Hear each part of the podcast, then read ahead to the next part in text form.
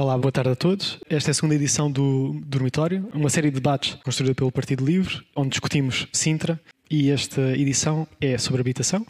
Tenho comigo o João Dias da Rizoma, uma cooperativa integral, a Flora Silva da Associação Olho Vivo e a Ana Natário do Grupo de Contacto do Partido Livre. O meu nome é João Barata Rodrigues e faço parte do Grupo de, de Coordenação Local aqui do, do Conselho de Sintra. Sintra vamos já começar a falar de, do nosso Conselho, vive entre urbano e rural. E 81% das pessoas mora na zona urbana, entre na linha que corre o IC19 e, o, e a linha de comboio. Uh, e, assim, e é o segundo conselho mais populoso do país, só ultrapassado por, por Lisboa, e também é dos mais jovens. Por isso seria de esperar que a nossa política de habitação fosse robusta.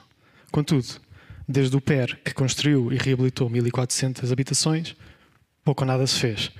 Uh, a habitação parece ter sido deixada para o mercado totalmente uh, e, e, por isso, algumas das zonas das nossas freguesias, mais populosas, como a Gualva uh, ou Queluz também, já são tão caras como muitas da, das, das, da área metropolitana de Lisboa, como conselhos da área metropolitana de Lisboa, como a Amadora.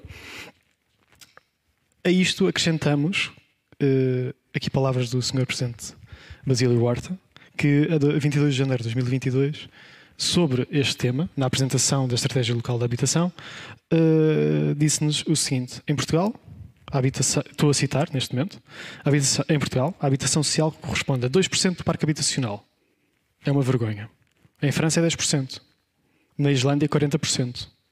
Na Suécia, 35%. E em Espanha, aqui ao lado, é 11%. Em Sintra, é 0,9%. Fim de citação. Uh, este número uh, representa 1.600 fogos uh, disponíveis no Conselho. Para, um Conselho que tem 330 mil pessoas, pelo menos, é muito pouco. citando Guterres, é fazer as contas. Um, e, e, também no mesmo, no, no mesmo estudo de Hum, a estratégia de habitação, o, vários municípios foram, foram questionados sobre as condições de acesso ao mercado de habitação, que é o único que existe em Sintra. Uh, e 45% dos inquiridos, isto em 2011, referiu-nos que vê o processo como extremamente difícil e, e 15% diz-nos que é impossível, praticamente, muito difícil.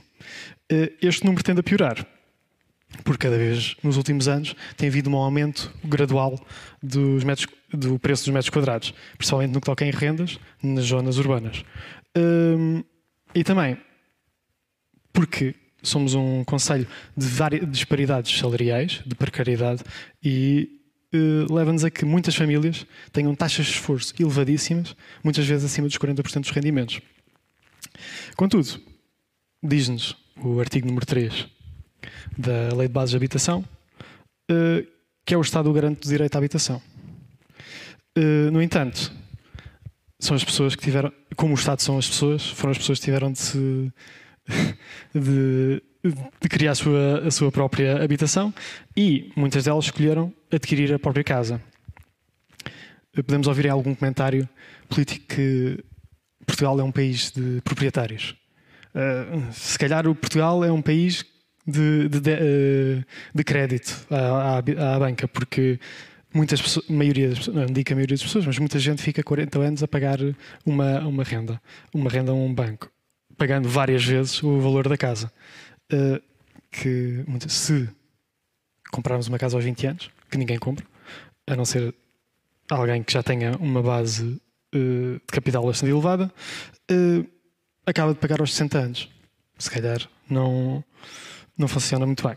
Uh, por isso, como as taxas de esforço são tão altas, muita gente, o Sintra, segundo a estratégia local de habitação, registra um número de famílias, se, uh, um número elevado de famílias, estou a citar, uh, que solicita habitação à Câmara Municipal, na sequência de ações de despejos, por crédito mal parado e dificuldades em fazer face ao aumento das despesas relacionadas com a habitação. O que nos remete para há pessoas estão a fazer um esforço imenso para ter a sua própria casa e outras que não conseguem acumular capital para fazer as melhorias na, na sua própria casa.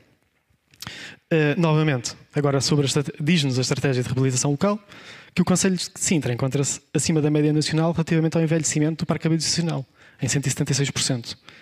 Uh, e, uh, e aqui falamos, o, o, documento faz referência aos seguintes pontos, aos seguintes locais: Mira Sintra, Lameiras, Colares, Sintra, Perpinheiro, Monte Lavar, Terrugem, Agualva, Cacém, Queluz, Rio de Moro, Algueirão Martins ou Casal de Câmara. Eu não sei se falta alguma coisa, sinceramente. Uh, e, e ainda temos um ainda estamos a lidar com os fantasmas do passado. Uh, pois, as, segundo o mesmo documento, as carências habitacionais do Conselho de Sintra podem caracterizar-se por tipologias, nas quais se encontram os bairros clandestinos não legalizados, como as Auges, que ainda temos cerca de 100, uh, ah, em que muitas casas, uh, ainda algumas estão em extremamente boas condições, outras ainda têm telhados de amianto. que é uma situação em vários. E outra, que é uma situação muito recorrente.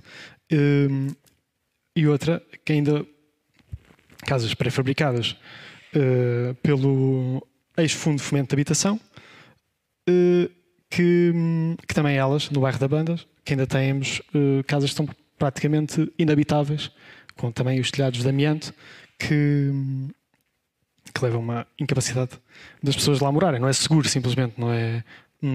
Não, ninguém devia morar numa casa que eventualmente vai deixar-se doente, não é? Uh, não obstante, Uh, o, os documentos da Câmara dizem-nos que há dois, dois programas. A estratégia baseia-se em dois programas essenciais, que é o Porta de Entrada, que é um programa de alojamento urgente, e o Primeiro Direito, que visa a promoção e soluções habitacionais para pessoas viverem em condições habitacionais uh, dignas. Uh, contudo, uh, parece-me que estamos a correr um bocadinho contra o tempo, no sentido em que muitas das soluções que estamos a apresentar são soluções que se calhar vão resultar no futuro, mas no futuro se calhar já temos mais problemas de habitação. Estamos a, a promover soluções de, para agora só, estão, só, vão ter resultados num futuro muito longo.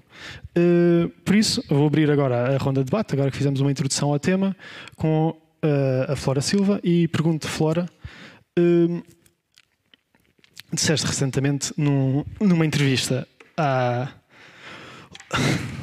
Disseste recentemente numa entrevista que Portugal é um bom abrigo. E tendo em conta que a Olho Vivo é uma associação de, de integração de, eh, de, imigrantes, podemos ter um. Podemos, Portugal e Sintra pode ser um bom abrigo sem uma política de habitação robusta? Boa tarde então a todas e a todos, obrigado pelo convite. E hum, sobre, não sei não sei que declarações foram essas e em que contexto, evidentemente terão sido num contexto em que uh, a condição de, de, bom abrigo seria aceitável, não, não seria com certeza sobre a habitação e porque, porque realmente nessas circunstâncias Portugal não está a ter uma resposta digna para acolher as pessoas que, hum, os imigrantes que, que têm escolhido Portugal, não só porque eles próprios têm necessidades para trabalhar e para fazer face aos seus problemas, mas também porque o país precisa da mão de obra, precisa das crianças, precisa dos descontos para a segurança social, etc, etc, etc. Portanto, há as duas partes que estão interessadas, mas na verdade eh, este acolhimento não tem, as condições de acolhimento, as condições de habitação não estão minimamente preparadas para receber estas pessoas e estas famílias e eu diria que uh, ultimamente se tem estado a assistir a um, a um verdadeiro terror no Conselho de Sintra, com a especulação imobiliária e, com o disparar do, dos valores das rendas. Um, e eu estou a falar essencialmente da população imigrante, embora também se dirijam à Associação Portugueses, pessoas portuguesas, famílias portuguesas, mas essencialmente são as imigrantes que, que nos procuram. Eu trouxe três casos uh, para tentarmos aqui falar sobre, dar a conhecer quais foram as circunstâncias e que soluções foram encontradas que gostava de partilhar convosco. E isto aconteceu de fevereiro para cá. Pronto, são três casos que já aconteceram deste este ano. Um senhorio que não tem um contrato de arrendamento e a, a família paga a sua renda através do, do, do banco, portanto faz os, as suas transferências através do banco, há mais de um ano. Uh, o senhorio avisa que virá no fim do mês para tomar conta da casa, portanto que saia. A senhora disse: Olha, isto não pode, não pode ser assim, eu não tenho tempo. Não é, é impossível em tão pouco tempo encontrar uma casa, preciso que me dê mais tempo. E sem, sem lhe dar grandes explicações, entrou uh, pelo prédio, entrou na entrou em casa, uh, com a chave, porque as pessoas não mudaram a fechadura, como é habitual, Uh, entrou em casa, arrombou as duas portas dos quartos, trocou as fechaduras e instalou-se ele e a família, ela e a família na casa. Tirou as, a família de dentro dos quartos e, portanto, ficaram elas a dormir no chão, na sala. Bom, a senhora uh, mandaram, entretanto, cortar a água e a luz não se percebeu porquê, uma vez que eles até estavam lá dentro, mandou cortar a água e a luz e, portanto, disse à pessoa que no fim do mês teriam que abandonar a casa. A senhora, perante estas circunstâncias, decidiu ir à polícia avisar que, até porque também lhe desapareceram coisas que estavam nos quartos e, portanto, desapareceram peças uh, pessoais. Uh, e a polícia dirigiu-se à casa, tentou perceber o que é que se estava a passar uh, e disse às pessoas que deveriam procurar entender-se. Portanto, eram os donos da casa, mais os, a senhora e a sua família que tinha alugado a casa. E, e, ficaram ali todos a viver até agora. Ainda lá estão todos a viver na mesma casa. Entretanto, por, por, eh, forçados pela polícia, foram obrigados a abrir a água e a luz e, portanto, estão neste momento outra vez com água e luz. Desde essa altura que esta senhora que, que nos foi pedir ajuda, pronto, e pagava uma renda de 650 euros, não era propriamente uma pechincha, tinha a renda em dia, e isto é importante que se diga, porque há várias situações que se diz, pois, os senhorios não têm livre capacidade para despejar, as pessoas não pagam. Esta família tinha a renda em dia e, portanto, e conseguia prová-lo e, e, portanto, durante estes meses não conseguiu encontrar ninguém que lhe tirasse os senhorios lá de casa e pudesse continuar a viver em melhores condições com a sua família. É evidente que desde essa altura também ainda não conseguiu encontrar casa, porque não é fácil, com, com pelos valores que ela consegue pagar, uh, encontrar casa. Um, um outro caso um senhorio com contrato de arrendamento num prédio, uh, portanto, em que todos os, os arrendatários tinham contratos bastante antigos. Neste caso, esta família que foi despejada tinha um contrato de arrendamento há 12 anos, já tinha mudado três vezes os senhorios e a última vez quando quando trocaram de quando o senhorio comprou eh, o prédio uh, ninguém soube ninguém teve direito de preferência porque nem sequer souberam. Souberam que tinha mudado o senhorio com a apresentação de uma carta dizer que a partir de agora seria ele o senhorio e a adaptar o contrato. eh, este senhorio, portanto, avisa a família que tem que sair, a família pediu mais tempo, tinha um contrato, não, não, não tinha motivos para, para estar preocupado, estava também com a renda em dia, mas como o senhorio, eh, como ela não saía, foram para o tribunal e apresentaram um processo de despejo, que foi comunicado, foi comunicado à, à família, através do tribunal, que no dia tal ia haver um despejo família uh, uh, conseguiu, com o apoio de um advogado, apresentar um recurso ao despejo. E no dia em que o, o, o, o, agente de execução se dirigiu ao local para fazer o despejo, acompanhado da polícia, a polícia, quando viu o recurso, decidiu não avançar e, portanto, não houve despejo nesse dia. Uma semana depois, pela calada do dia, porque de noite as pessoas estão lá, não é? Pela calada do dia, quando a família estava a trabalhar, uh, o agente de execução e o senhorio dirigiram-se lá, arrombaram a porta, trocaram a fechadura, partiram a casa toda, casa de banho, cozinha, deixaram tudo destruído e quando, quando os, os, vizinhos telefonaram para, para a família a informá-la de que hum, estava a acontecer, eles vieram uh, do emprego para casa e aperceberam-se do que estava a acontecer, disseram-lhe que tinham recurso, não havia ainda decisão do tribunal, porque motivo é que estavam a fazer isto? Olha, não apresentaram o mesmo papel do tribunal que tinha sido apresentado na semana anterior, com uma data rasurada com a data até do dia seguinte a que foi feito, a que estava a ser feito o despejo.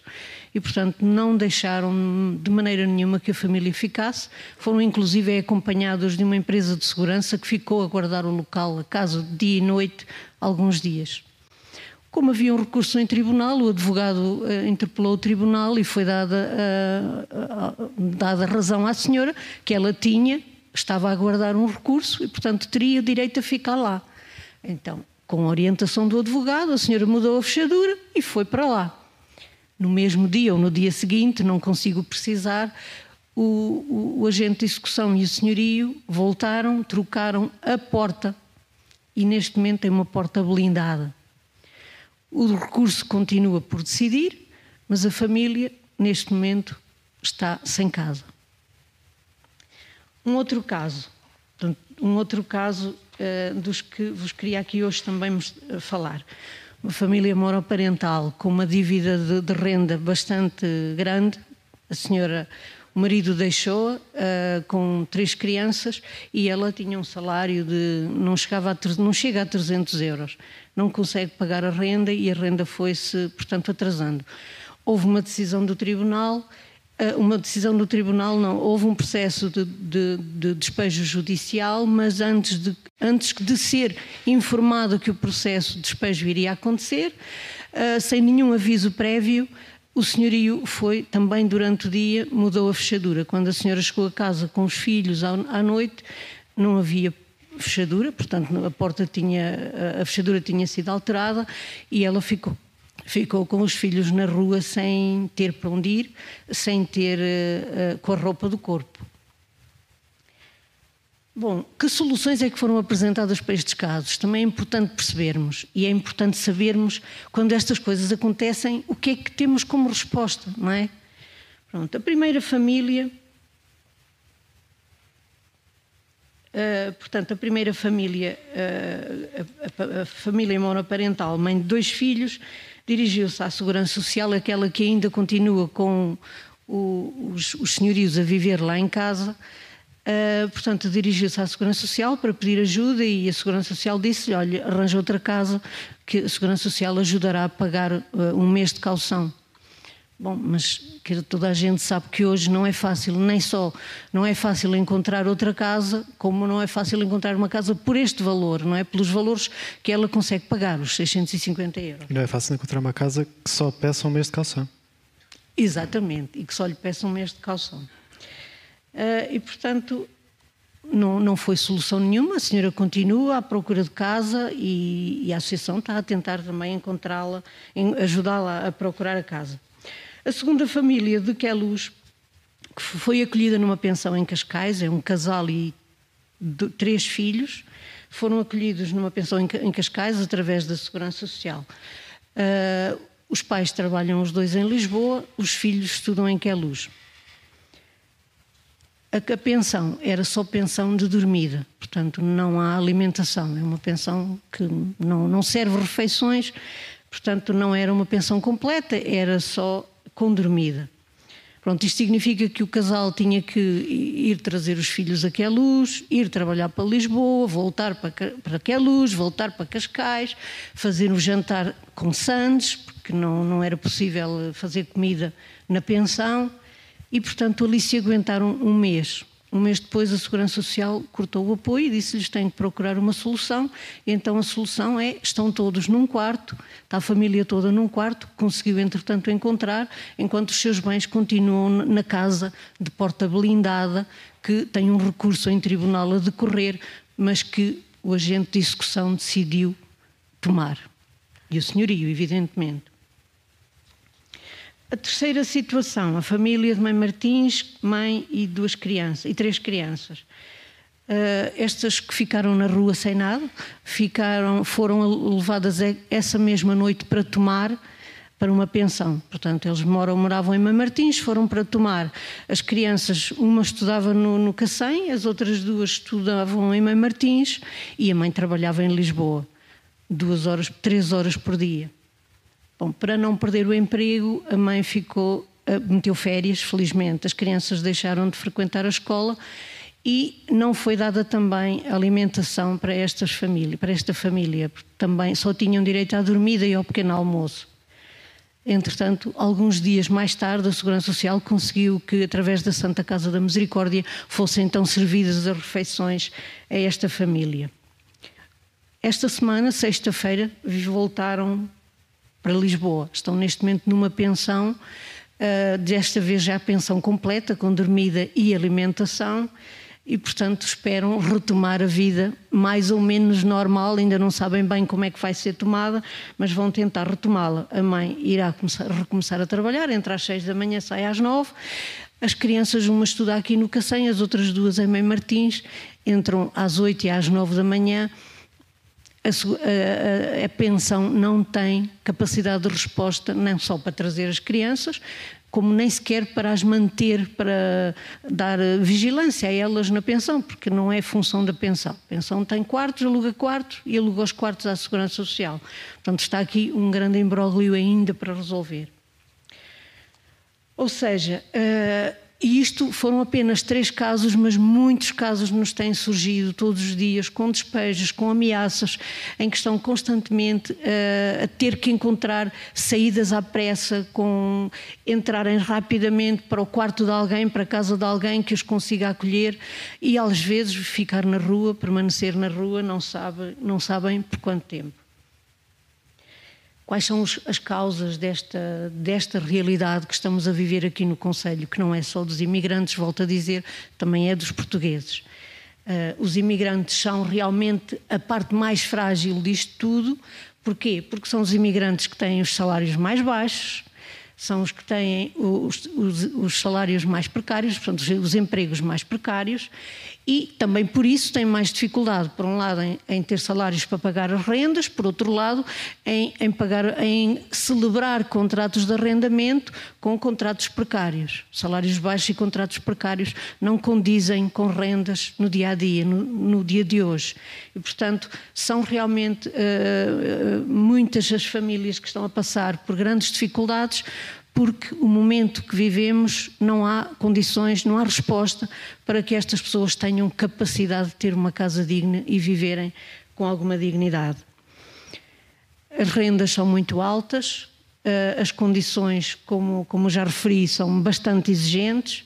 Hoje, alugar um T2 800 euros é um milagre, Encontrar um, um T2 no Conselho de Sintra por 800 euros é um milagre. Tem que pagar no mínimo três rendas e ter um fiador. Se não tiver fiador, então serão muito mais rendas. E é o que, der na, o, que, se lembrarem de pedir, porque hoje é mesmo assim, vale tudo e cada um faz o que quer e lhe apetece.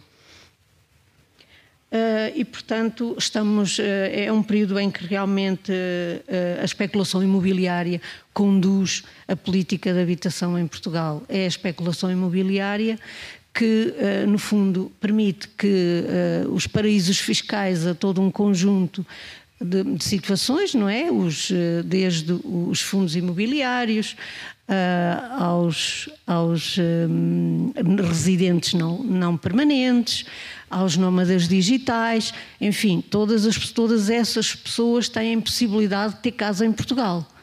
Uh, e, e casa em boas circunstâncias, não é? Até são aliviados de um conjunto de, de benefícios fiscais. Uh, as restantes pessoas não, não só não têm essa capacidade, como estão sujeitas a, este, a esta, esta escalada de rendas que são realmente um, incompreensíveis, injustas e que se tem que tomar medidas urgentemente. Gostava ainda de referir que, em meu entender, existe um outro, como já foi referido também pelo João, um outro motivo muito forte e que se tem que resolver rapidamente, embora rapidamente seja difícil de acontecer, que é o aumento de resposta do parque habitacional público, não é? Portugal é, é, dos países que se encontra no grupo mais frágil das respostas de habitação pública a nível da União Europeia uh, e também, pelo que estamos a perceber, não vai caminhar para atingir pelo menos os 5% do que seria suposto uh, atingir Uh, através da estratégia local de habitação. Não é isso que estamos a ver pelas, é, pelas estratégias que se têm vindo a ser aprovadas a nível nacional e Sintra também, uh, também se pode dizer que é um Conselho que pensa muito baixinho, que não tem resposta para estas necessidades. Portanto, uh, neste momento, a capacidade de habitação pública de Sintra é de 0,86, mas também só se propõe aumentar para 1,55%, o que equivale a mais 1.437 fogos é muito pouco, não responde às necessidades e não vamos conseguir uh, ter capacidade de, de, vida digna para as pessoas que aqui vivem e para as pessoas que aqui querem viver. É necessário que haja outras medidas. Também acredito que construir uh, leva muito tempo mas terá seguramente que se pensar noutras. Há muitas casas construídas sem ninguém. Hoje há muitas casas sem gente e há muita gente sem casas. Portanto, é preciso que sejam tomadas medidas que ajudem a que mais rapidamente se possam encontrar soluções para além de se prever a construção uh, de mais casas. Mas nesta fase terá que passar uh, com certeza por uh, adquirir, encontrar formas de chegar a essas casas que estão devolutas e que possam, quem precisa de casa, poder viver, porque em nosso entender o direito à habitação é um direito de todas as pessoas, sejam portuguesas, sejam imigrantes, é um direito de toda a gente e, portanto, o direito à casa digna é um direito de todos. Obrigado, Flora, e obrigado por teres trazido essas, hum, essas experiências. Certamente terás mais, uh, infelizmente, terás mais. Uh, e agora vou perguntar à Ana que o direito à habitação está consagrado na, na Constituição, o artigo 60, uh, mas nunca foi foi, nunca devemos estar à espera do, dos 60 anos da, da democracia, não é? Uh, para o consagrar.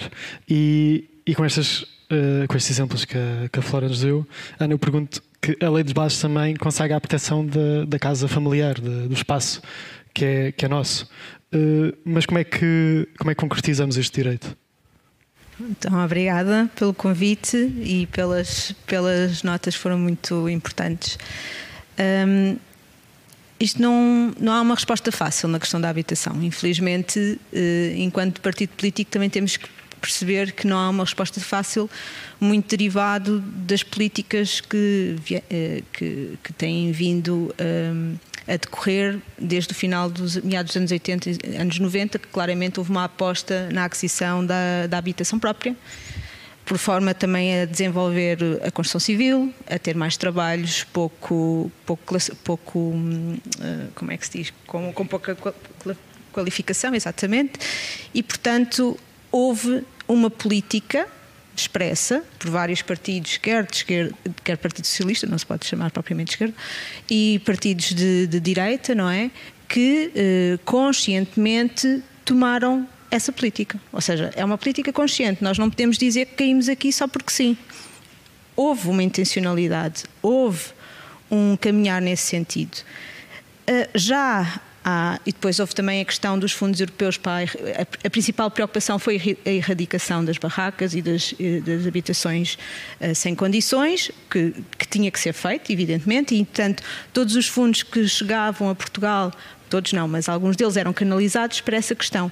E depois foram construídos, ou seja, o, o modo de concessão dos realojamentos desses, desses núcleos precários foram os bairros sociais, que por sua vez criaram outros problemas de integração e de, de exclusão e, e, e, portanto foi um ciclo vicioso que ainda hoje estamos a tentar reconverter esses bairros e a tentar torná-los uh, uh, uh, bairros em si e não que façam parte da cidade e que não sejam as periferias das, das, das periferias, digamos assim. E, portanto, primeiro, é um caminho consciente, finalmente houve uma lei de base, ou seja, com o agravar da situação. Isto começou-se a perceber, desculpem saltitar, as ideias, mas isto começou-se a perceber quando? Quando tivemos uh, a Troika, não é? Quando, quando tivemos um, um, um fator muito grave de. Um, e também consciente de uh, redução de salários, não é? E redução de produção, uh, e que foi imposto, digamos assim, as pessoas deixaram de ter rendimento e deixaram de ter habitação. Já na altura havia um problema de acesso à habitação. Não é de agora. e, e foi sendo cada vez, cada vez mais consciente e, portanto, o que é que aconteceu? começou a pensar-se na lei de base da habitação, começou-se a pensar em fazer os passos todos que sejam necessários para termos uma política de habitação pública, que não seja apenas de concessão de benefícios a créditos, digamos assim, não há bonificações aos bancos, isso também foi claramente uma opção política, que depois também deu em outras questões para eh, eh, rentabilizar os bancos portugueses, também era uma consciência, uma política financeira. E, portanto, eh, chegado a essa altura, começa-se então a pensar: ok, temos um problema que é grande, não é? Portanto, temos que começar a, a, trabalhar nessa situação. Na altura não foi tão, tão grande porque não havia tanto o, o impacto do turismo, nem dos nómadas digitais, nem dos residentes, dos residentes não habituais. E houve a implementação dessas políticas, por exemplo, do, dos residentes não habituais foi na altura da troca que foi implementada, os vistos gold, e de repente, pronto, temos aqui uma enchente de turismo e de todas essas outras benesses fiscais que foram atribuídas e começa a haver uma forte reabilitação urbana, que era necessária, começa a haver a chegada de muita gente com poder de compra e começa a haver, pronto, a especulação imobiliária que tanto falámos, não é? E uma forte especulação imobiliária, porque neste momento em Lisboa não se constrói para a classe média, constrói-se para, para, para, para a gama alta de luxo. E, portanto, as pessoas começaram a, a cada vez sentirem-se mais impossibilitadas de aceder à, à habitação. E, e, há uns dados que. Há um estudo que foi feito pela Fundação um, Manuel Santos, agora está-me a faltar o nome, Francisco Manuel Santos, uma coisa assim agora está-me a faltar o nome, que fala nessa questão de, da acessibilidade à habitação e como o facto de os portugueses, o, o, salário nacional, o salário mínimo nacional ter crescido, ou seja, houve um aumento bastante superior do salário mínimo nacional, o salário médio não teve o mesmo crescimento. E, portanto, agora temos um problema de acessibilidade à habitação da classe média também. E por isso é que também agora está mais em voga, porque a classe média tem mais poder de chegar aos meios de comunicação social, porque antes já existiam os problemas dos imigrantes, já havia um problema dos imigrantes sem ter habitação anteriormente. Nós agora é que abrange muito mais gente. E, e com poder de, de, de, chamar a atenção para tal situação. Um, mas, voltando à questão como é que isso se faz, não é uma maneira fácil. O livro defende claramente que tem que haver habitação pública e tem que haver bastante habitação pública para uh, tentar modelar o mercado, ou seja, não haver estes cíclicos de mercado que sobe e desce e que, e que e que faz com que os preços aumentem e depois voltam a diminuir ligeiramente e depois voltam a subir outra vez. Portanto, tem que haver um, um, um, parque habitacional público. Nós temos os 10% de habitação, mas sabemos que não são concretizáveis no imediato. É uma política a longo prazo. Claramente tem que haver políticas a longo prazo na habitação, não há hipótese, mas em paralelo também pensamos que não pode ser o Estado a resolver tudo e achamos que as cooperativas têm que ter aqui um fator, por exemplo, e o terceiro setor, um fator bastante. Eh, de contribuição para esta solução. E temos feito propostas na Assembleia da República a esse nível, ou seja, de dar mais condições às cooperativas, de tentar. Nós sabemos que é difícil para as cooperativas conseguirem os dinheiros iniciais, para conseguirem os terrenos. Se o Estado não apoiar nessas situações, é muito complicado. Como também o Estado devia ter um balcão próprio para apoio às pessoas que se encontram em, em, em situação de despejo ou em situações que são despejadas sem razão, né? que também é os casos que apresentaram. E o, o, a questão da justiça aí, eu, eu, vejo pessoalmente as questões das medidas de mais habitação a nível da agilização da, da, da justiça muito importantes. Porque as pessoas não podem estar à espera de como é que, como é que se gera, como é que se está em tomar e se trabalha em Lisboa e se tem filhos e onde é que. É impraticável. E uma das políticas que está a ser feita com o primeiro direito é de promover primeiro direito e não só, e porta de entrada é de promover também equipamentos de alojamento temporários que possam dar resposta a estas famílias, porque recorrer a pensões, além de ser extremamente oneroso, fica mais barato construir e, e ter esses equipamentos um, a longo prazo. Um, é, é uma realidade que é necessária mas lá está, o dinheiro que veio agora do PRR está a ser mais canalizado igual, eh, para estas situações de emergência e urgência, não é? E não mais não está a ser canalizado para a, solução da, da classe média. Portanto, nós tem que haver aqui um paralelismo, tem que se atuar em várias, várias frentes, em que o dinheiro de PRR tem que ir, se calhar, para as situações emergentes, mas temos que recorrer a outros meios políticos de mobilizar, quer o privado, quer o terceiro setor, quer, o, quer o, as cooperativas, para nos ajudarem a fazer arrendamento acessível, que é uma prática que já acontece noutros países, quer dizer, não, não, não estamos a inventar a roda, isto aplica-se noutros sítios. A política anteriormente é que era consciente noutro sentido. Não é? Portanto, as cooperativas é extremamente. Primeiro, tudo o que é legislação de construção é complicada. Portanto, uma pessoa que quer, ok, eu quero fazer a minha própria casa, mas não.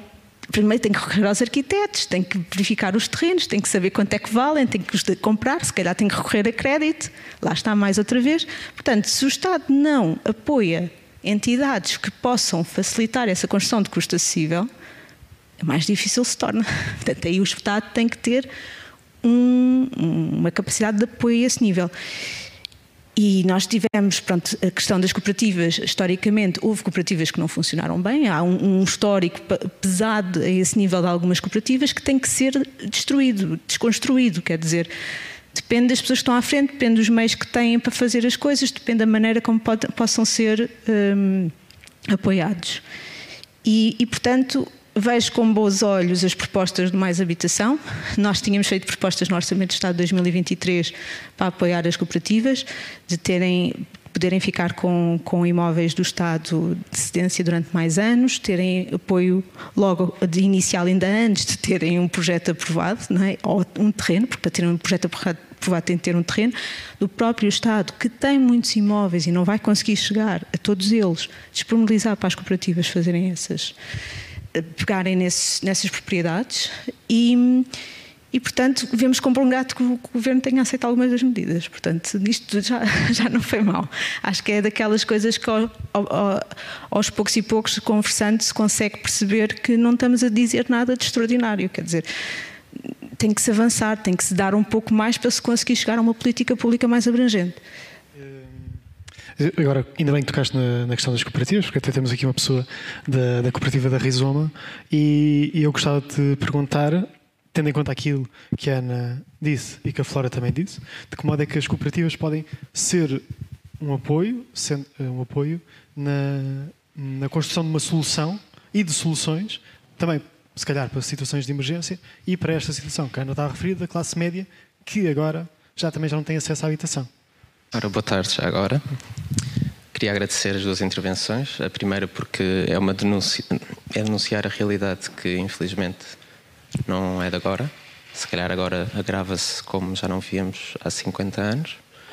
Um, mas que enquanto não atingiu a classe média, como disse brilhantemente e sucintamente a Ana, uh, não se fala. Não se fala, não há vontade política de realmente mudar este paradigma que foi construindo conscientemente ao longo das últimas décadas. E as cooperativas, como se vê comparando com cidades como Viena, uh, por exemplo, mas olhando até para as percentagens daquilo que é a construção pública, não é só. Uh, não é só a habitação social, que é 2%, a construção pública em Portugal é 2%, porque, por exemplo, as cooperativas são 0,2% neste momento, acho eu. Uh, custos acessíveis é uma coisa que está a aparecer agora, está a aparecer agora no momento em que a construção está quente. Portanto, o mercado está quente, o Estado tem de disponibilizar verba que há 10 anos, se calhar, seria metade para resolver um problema que já existia na altura. Uh, foram políticas conscientes. A mudança de quadro legislativo, por exemplo, entre os anos 80 e os anos 90, destruiu a competitividade das cooperativas, que essa é a palavra-chave que, se calhar, hoje está outra vez um, em cima da mesa pelos preços praticados.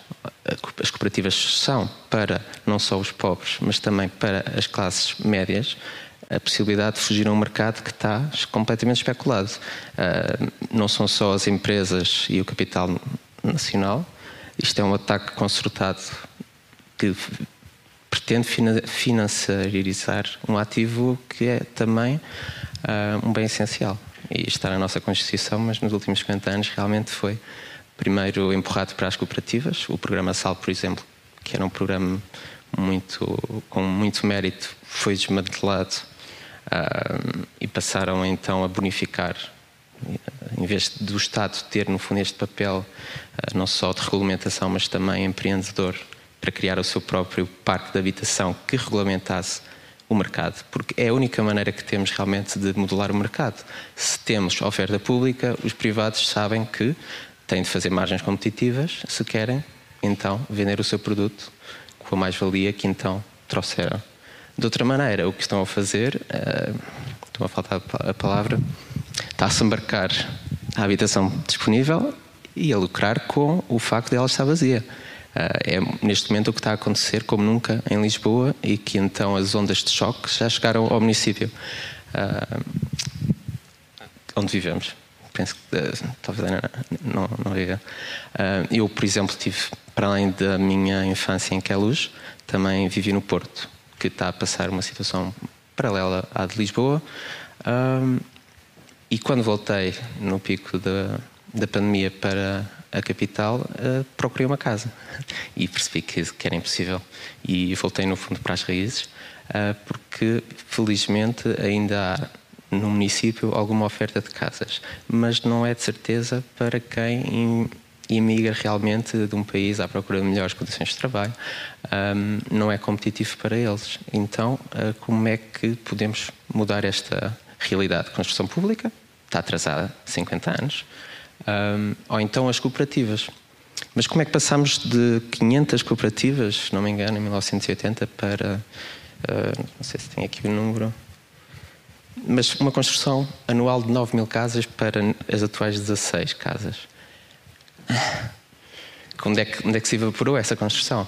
Uh, temos que perceber também como é que as cooperativas funcionam e que modalidades é que estão previstas na nossa legislação e que eu, se calhar, fazia sentido elucidar um pouquinho, até antes de chegar à, à Rizoma, que também gostava de apresentar se houvesse tempo. Uh, mas se falares todos os passos de, que é preciso para criar e etc., uma cooperativa, evitemos. Mas... Claro, claro, claro. Eu vou tentar ser sucinto. Uh, aqui acho que é importante para percebermos só uh, o contexto da conversa que estávamos a ter, como é que chegamos onde, onde estamos. Uh, há dois tipos de cooperativas de construção e habitação. Uma que visa fazer um bypass ao mercado e, no fundo, o grupo de pessoas coordena-se e acede ao mercado, seja através dos projetistas, seja dos construtores, constrói uma casa, quando a casa está paga, tem direito à sua casa, é uma amortização de dívida feita coletivamente, em vez de ser individualmente, a um promotor. Eu acho ótimo. Acho ótimo porque é uma alternativa quando o mercado não está regulado.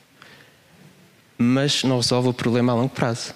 Passado 40 anos, temos 2% porque as pessoas privatizaram as suas casas e eu visitei ontem, um, por exemplo, a Copalmo, que é a única cooperativa que conheço no município de Sintra, e tentei falar com um ou dois moradores que me explicaram não só as dores de crescimento que eles tiveram, como também o facto de já muitos terem ido embora porque conseguiram valorizar os seus rendimentos.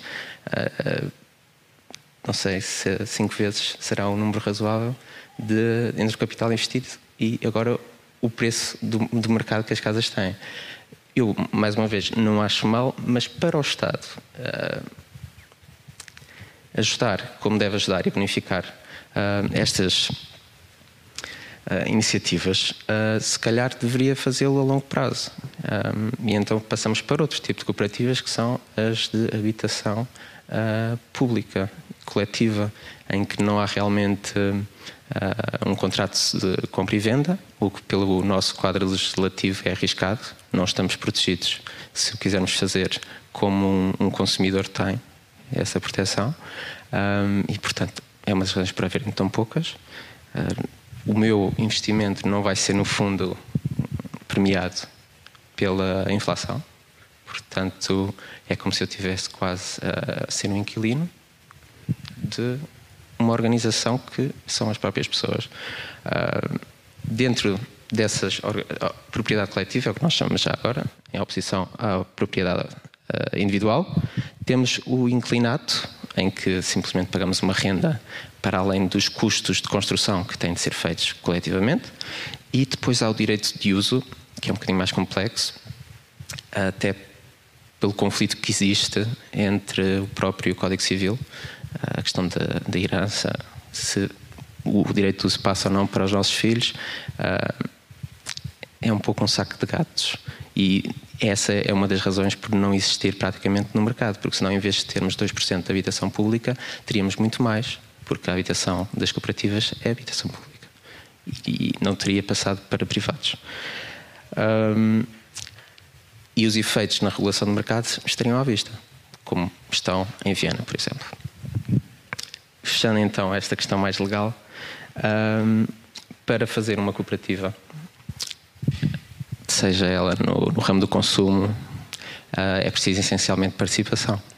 Foi um dos grandes problemas das cooperativas no, uh, no fundo, pessoas que queriam resolver o seu problema de habitação não estavam preparadas para terem de participar no cotidiano com os seus um, cooperantes de maneira horizontal. Um, houve a necessidade sempre de criar uma espécie de presidência uh, fechada sobre si, porque as pessoas não se ofereciam para a liderança. E um ciclo vicioso em que há uma liderança fechada é como aos partidos. Uh, vai haver corrupção, vai haver problemas. Uh, isso aliado quadro, à mudança súbita do quadro legislativo, que retirou a bonificação a grande parte das cooperativas, uh, fez com que elas entrassem em default. Muitas empurraram os problemas com a barriga, entravam novos cooperantes que depois ficaram sem casa quando houve as falências. Há N casos em que isso aconteceu, portanto, o que, é que, o que é que nós aprendemos nos últimos meses, quando, principalmente desde quando me juntei à, à Rizoma, já estava criada a secção de habitação, mas ainda estávamos quase a dar os primeiros passos para tentar perceber este mundo tão complexo que é um, não só as das cooperativas, mas principalmente a das construção. Da, da, construção. Eu, por acaso, sou arquiteto, tenho essa ajuda de, na prática profissional e académica já, já ter algum know-how um, e, no fundo, também quis oferecer aquilo pouco que eu poderia dar. Um, a Rizoma em si tem só apenas dois anos, foi um crescimento grande e um crescimento que nós gostamos de dizer horizontal. Rizoma significa exatamente raiz que cresce de maneira horizontal. Começámos uh, como uma secção de consumo, uh, porque no, tal como a, a procura de habitação também havia a procura de consumo a preços confortáveis, que hoje já estamos a sentir de uma maneira também gigantesca, mas na altura no centro de Lisboa também, também já existia. E, no fundo, foi um círculo que, que se vai fechando. A partir da secção da agricultura, fomos passando para a secção de, de produtos, para termos os produtos que queremos como queremos. Depois, agrícola, começámos a falar com agricultores, passámos para os serviços, passámos para a cultura e a habitação. Um, o nosso, a nossa vontade seria realmente encontrar em Lisboa um espaço um, no meu caso, porque a minha esposa trabalha literalmente ao lado de Rizoma, foi assim que eu, que eu conheci Rizoma. Uh, eu pessoalmente trabalho em casa, aproveitei isto para uh, me juntar ao co-work e aumentei a minha produtividade, para além de, de facto, uh, os movimentos pendulares diários que, que, se têm quando se vão para Lisboa, uh, fazemos em conjunto, em vez de cada um ir em sentidos contrários. E é um bocadinho impossível. A nossa conclusão ao, ao longo destes meses é que é muito complicado não só pelo contágio que pode existir para as outras uh, partes da rizoma, porque há muito dinheiro envolvido, é uma grande responsabilidade e nós agora assumimos-nos muito mais como a possibilidade de fazer uma espécie quase incubação de cooperativas uh, e temos uma espécie de projetos paralelos de diversificados em termos de tipo de ocupação. Temos a, vontade de criar um, ou ajudar a criar uma cooperativa no meio urbano e estamos atentos. Temos feito lobby que conseguimos uh, para o programa Mais Habitação. Estamos também uh, em coordenação com outras cooperativas na rede. Uh, no fundo, ajudarmos mutuamente. temos convidado pessoas de outras cooperativas que, principalmente as correram mal, para nos explicarem os degraus que temos pela nossa frente. E tem sido muito interessante, quando, tão, tão interessante como complicado. Não vamos. Não, somos muito otimistas, não vamos ao tapete com facilidade, mas não é simples, porque se principalmente como nós não queremos claramente fazer uma cooperativa para daqui a 40 anos temos a nossa casa e a podemos vender, queremos que seja uma coisa duradoura, uh, percebemos que não há competitividade com o mercado. Mesmo o programa Mais Habitação, que tem algumas políticas de bandeira, um, em que põe as cooperativas a concorrer diretamente com privados. Porque está tudo está muito baseado as ajudas no arrendamento acessível. Um, e, em primeiro lugar, na cooperativa temos pessoas que, que não se enquadram nos tetos da, da habitação, um, que, que, vai ser eventualmente bonificada e, e mais favorecida nesta primeira uh, abordagem. Isso é um pouco contra os nossos valores, porque nós pensamos na diversidade não só social como geracional, uh, étnico-racial. Uh, se calhar esta aqui é, é, que estamos um pouquinho pior e no fundo questionamos-nos uh, como é que no fundo somos o reflexo da sociedade onde estamos. Uh, beneficiamos muito da chegada de novos moradores que vêm mais da Europa do que do resto do mundo, ou seja, são pessoas que já tinham algum know-how de como funcionam as cooperativas e que, no fundo, vêm-nos trazer as coisas que funcionaram bem. Temos algumas parceiras como a Colmeia 62 que já está a construir no Conselho de Mafra e que provavelmente vai ser uma grande ajuda se nós quisermos fazer uma aproximação mais ao meio rural. Um dos projetos que temos é para a freguesia da Almagem do Bispo uh, e que, mais uma vez, estamos a pensar muito mais na questão de cooperar com uma nova cooperativa do que sermos nós uh, a investir esse dinheiro. Uh, e realmente eu acho que só é viável para o Estado financiar cooperativas se for para manter o património público. E para isso não se pode empurrar para os cooperantes uh, essa responsabilidade. Porque se nós vamos estar a investir para uma coisa que não vai ser nossa, isso vai diminuir uh, o número de pessoas interessadas, como é óbvio. Portanto, tem de ser o Estado a dar-nos o pontapé de saída, não só com os terrenos, mas também de linhas de crédito bonificadas, para que nós ajudemos a construir a cooperativa, mas que ela continue depois de nós imigrarmos, talvez. Uh, eu voltar para o Porto, se calhar, não sei, nunca sabemos o dia da manhã. Uh, o Estado está, estará cá para pagar contas uh, e também para ir buscar o dinheiro. Isso faz muito bem. Falta outra parte, realmente. Obrigado e obrigado pela tua partilha de conhecimento sobre o mundo das cooperativas. Eh, mas a habitação, não é o, os dificuldades da habitação não é só chegar à habitação, também é a qualidade da habitação que nós temos. Eh, e também, como eu já referi na introdução, 176% do parque habitacional de Sintra está degradado. E agora eu pergunto a ti, Flora, se te, uh, com toda a tua experiência, qual é a tua experiência com, com esta dificuldade que nós temos de ter construção de qualidade e qual é que são as. Quantas, se há muitas pessoas a queixarem-se exatamente disso, de esta, esta, esta casa não é segura. Esta casa, que é minha, que é minha que eu moro aqui, mas uh, está a lutar contra mim. Uh, se tiveres a oportunidade de partilhar essa experiência, deixa-me só.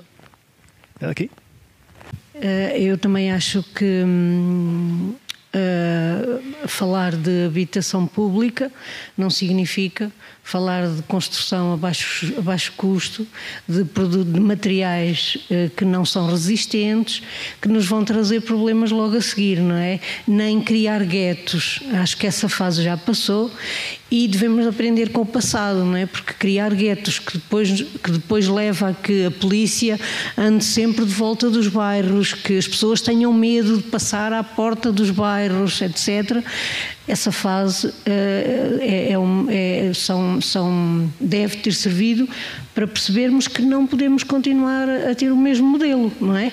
As casas devem ser boas, iguais às outras, os materiais devem ser resistentes como os outros e devem ser, eh, as casas devem ser construídas onde são construídas as outras. A habitação social não tem que ser necessariamente num bairro, pode ser, eh, pode ser eh, partilhada, não é? Aliás, eu acho que na, na construção o Estado deve ter a preocupação quando hoje autoriza uma determinada construção, que não, não, não, há muitas ultimamente, e também se calhar o Conselho de Sintra já tem muitas casas construídas uh, e, e, portanto, desabitadas, mas que tenham uso de direitos de preferência e também crie mecanismos que obrigue esses construtores a construir parte para renda acessível, por exemplo, que não seja só para as pessoas que têm capacidade de pagar as rendas ao preço do custo da, da habitação, não é? Uh, tem que haver esse tipo de medidas. Assim como também acho que uh, o controle das rendas, o controle da subida dos preços das rendas também tem que, tem que existir, senão não sei onde é que iremos parar. Não sei onde é que iremos parar. Se o mercado não consegue regular, e já percebemos, até agora o mercado não consegue regular isso. Sem oferta pública, com a especulação imobiliária a florescer, não temos capacidade de ter acesso a casas com rendas mais baixas. Aqui para a Ana, agora podemos falar aqui um bocado da situação, como a Flora referiu, dos guetos. Eh, no, no, no, documento de estratégia local existe a referência, apenas uma referência, que nas novas urbanizações parte será para a habitação social. A habitação social, eh, contudo, nunca nos garante que essa habitação social não será feita como foi feita em Miracintra, que é afastada de tudo e sem qualidade. Ehm, por isso, pergunta à Ana, se, eh, como é que garantimos que a construção que é, constru que é realizada se mantém de qualidade e adequada para criar uma ligação entre as diferentes identidades e cidadanias e criando um espírito de comunidade, se calhar, uh, nestas novas possíveis construções. E como é que isso pode uh, ajudar-nos a construir uma política de habitação melhor? Então, não sei se está. Acho que sim. Uh, então, o que é que eu. Sobre esse ponto, como é que se garante? Garante-se definindo isso nos planos diretores municipais. Começa por aí, ou seja, as, as próprias câmaras têm a capacidade de estabelecer algumas dessas políticas através do, do ordenamento do, do seu território. E o, o, documento estratégico disso é o plano diretor municipal, não é? Portanto, uh, é onde define onde vão ser construídas as habitações sociais, onde é que vai ser construído a parte de, de promoção imobiliária, por exemplo, onde, e isso depende muito dos presidentes de Câmara e das assembleias municipais que acompanham os processos e dos cidadãos que acompanham, certo? Portanto, não repetir os mesmos erros passa por uma vigilância atenta, acompanhar as, estas alterações aos próprios PDMs, que estávamos numa fase de alterações aos PDMs nos últimos anos, eh, de, de, contestar quando se vê que alguma coisa não está bem. Os cidadãos, têm, os cidadãos têm que contestar que não é a melhor opção, e têm que fazer o pressing, no, pressionar os presidentes de Câmara a dizer: olha, vejam lá que se calhar isso não é uma. Portanto, temos que dar, capacitar as pessoas de serem mais participativas civicamente, porque não há soluções milagrosas, não é? Ou seja, se as pessoas, se, se os políticos não forem controlados, fazem o que querem. Portanto, se forem controlados, porque têm que ser, têm que ser reeleitos e as pessoas terem conhecimento que se, que se passa, têm maior poder sobre o que se vai passar. E acho que estamos em tempos em que se nota bastante isso, às vezes até da instabilidade que há, que existe. Um, mas uh, fazer esse controle, é, quando eu digo controle, não é, não é no mau sentido, é esse acompanhamento por parte de, da população, é extremamente importante. Um, mas sim, o PDM é o documento definidor os técnicos e a aprendizagem do passado, do passado que já foi feita, e acho que em Sintra também se percebeu que não se pode construir assim, e a própria estratégia local de habitação já dá passos de que não se repitam os mesmos erros, não é? Portanto, isto é um evoluir agora.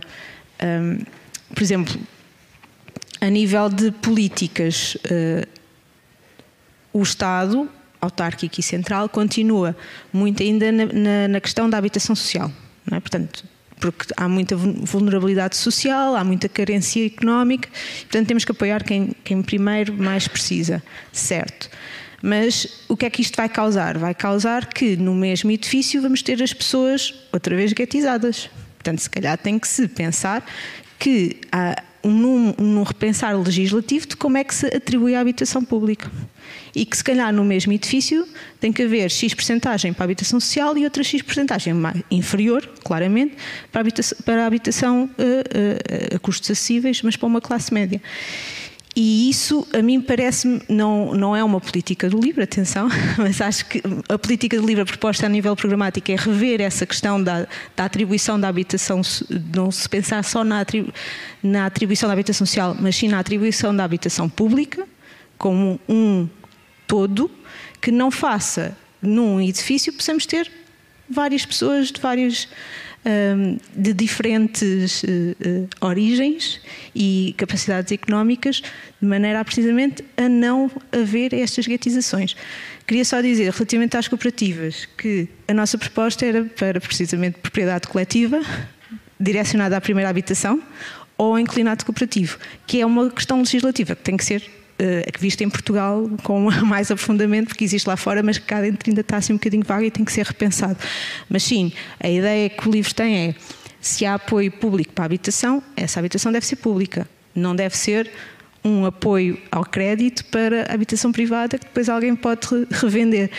Existem cooperativas ainda que são cooperativas coletivas, mas que vendem o direito de utilização como se fosse no mercado, que é uma coisa que a mim é que me assusta. Que eu fiquei, uma vez fui ver uma casa de uma cooperativa e quando, quando dizem, não, nós vendemos o direito de superfície é, passa a ser um cooperante, é o direito de superfície, mas era exatamente o mesmo preço que uma casa privada, ligeiramente. Era tipo 40, 40 mil euros mais barato, não é mau, pronto. Mas eu fiquei assim, não, mas vocês deviam assumir que isto é uma cooperativa. Até, o próprio pensamento dos cooperantes devia ser diferente e essa perspectiva é difícil de, de alterar. E sim, eu concordo que se calhar tem que haver um apoio público muito maior para, para, para criar essa questão da, da propriedade coletiva e do inclinato cooperativo e isso implica que o Estado tem que assumir inicialmente um maior apoio a essas, a essas, essas promoções imobiliárias, no, no bom sentido. Okay?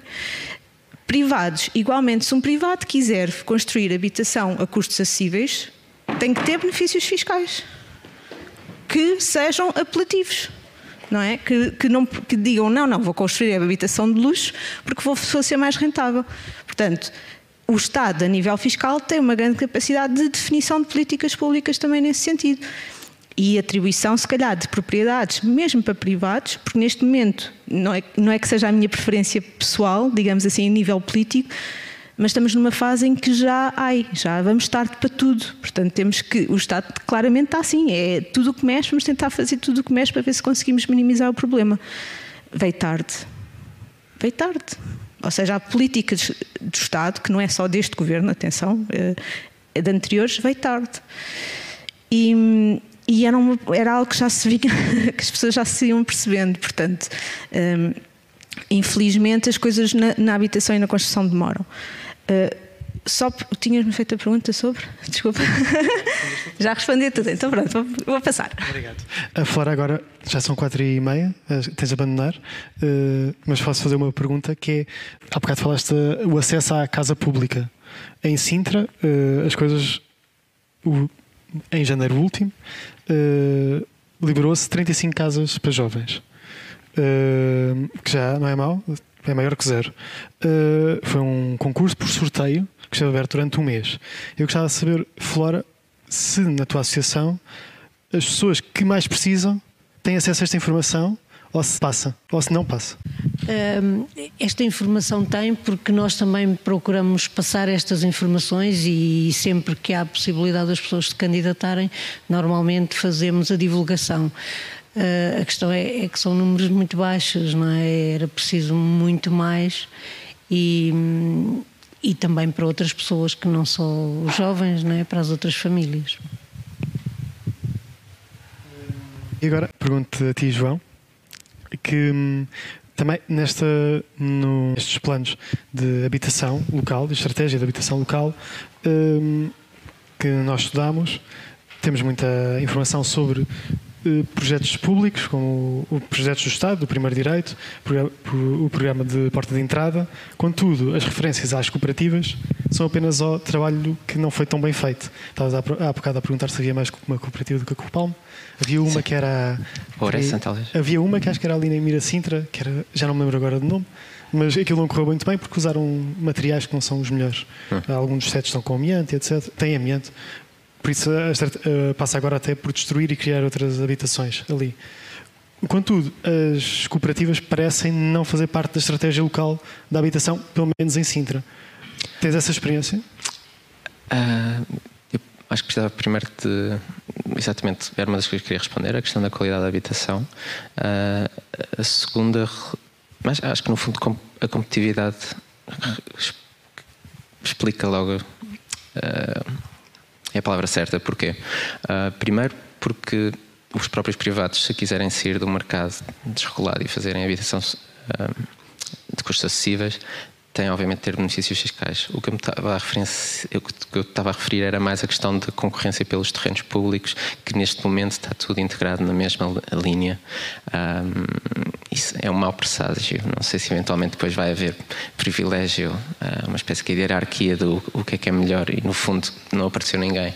Então vai aparecer um privado a tentar fazer um pouco de serviço público. Duvido.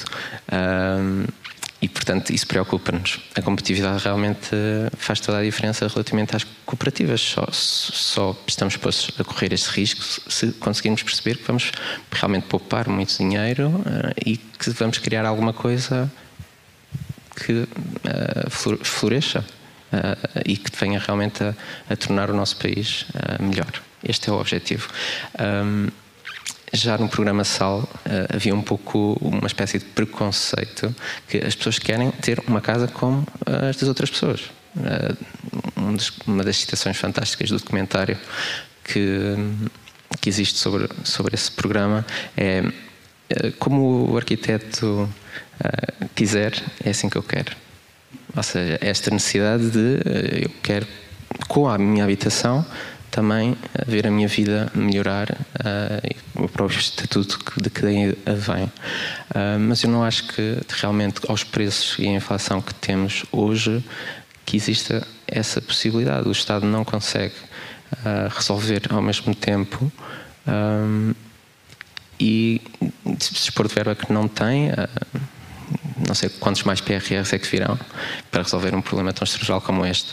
Uh, e temos que pensar estratégias que assegurem uh, que realmente as casas não vão cair e a medida da flexibilização se calhar vai ter um efeito contrário, porque põe na parte dos projetistas toda a responsabilidade, uh, mas que os moradores, no caso das cooperativas, não estou tanto a falar da habitação social, que possam aceder a algum tipo de autoconstrução, o que também vai de encontro às vezes à, à vontade das pessoas de quererem a cozinha de uma determinada maneira, o que não é competitivo, porque é sempre melhor chapa 5 por aí acima, fica mais barato. E então, se conseguimos, se calhar, evitar coberturas de amianto já não é possível, mas uh, em certas uh, coisas que precisamos até de um alvará especializado do empreiteiro ser feito realmente por acesso ao mercado e noutras coisas que uh, é praticamente um terço do preço das habitações, que são os acabamentos do interior, poderem ser feitos de uma maneira diferente que seja competitiva. não quero usar a palavra rentável, porque o objetivo aqui não, não é realmente rentabilizar o património, é só conseguir resolver o problema da habitação como há 50 anos o Estado tinha. Já estamos quase. É diferente, era mais uma questão de infraestruturação, agora é mais uma questão de haverem até os fogos. Existem, só que não temos acesso a eles. Uh, outra legislação, se calhar, terá de ser feita. Uh, não sei se terá, teremos de fazer como o Canadá, que está a proibir uh, os estrangeiros que não vão viver para lá de comprar casas. Não me parece horrível não acho que faça nós um Estado comunista, nem perto disso, até porque temos Estados como a Dinamarca e Irlanda que há muito tempo que fazem uh, algum controle sobre a maneira como o direito à habitação é monopolizado por alguns. Pergunta, não sei se respondi ou se estou completamente ao lado. Eu acho que respondeste muito bem. Uh, vou agora perguntar aqui à Ana. Nós temos várias casas disponíveis no, em todo o Distrito de Lisboa e o Distrito de Lisboa, provavelmente, ali, pelo menos a zona da área metropolitana de Lisboa, é mais afetada por, uh, por esta necessidade de habitação. Uh, e como é que o livro, ou, ou o que é que sugere, ou qual é a sugestão, para chegarmos a essas casas vagas e metê-las no mercado da habitação de forma justa para que mais pessoas tenham acesso à habitação.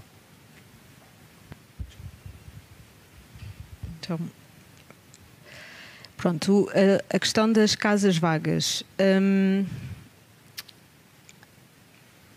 temos duas questões, ou seja, as casas vagas nem todas estão aptas a ser habitadas, ou seja, a sua maioria pode até não estar apta a ser habitada porque precisa de reabilitação profunda e isso é preciso desconstruir que aquele número que se dizia que havia 700 mil casas vagas. Pronto, podem haver vagas, podem não estar em condições de serem, de serem habitadas, não é? Pronto. Uh, portanto, há, que desconstruir um bocadinho esse número. Uh, depois, portanto, temos para isso temos que apostar na reabilitação urbana e apostar em requalificar essas casas. Pronto, essa é a primeira, em que o Estado também é um grande proprietário de casas vagas ou de imóveis vagos que têm potencial de ser habitação.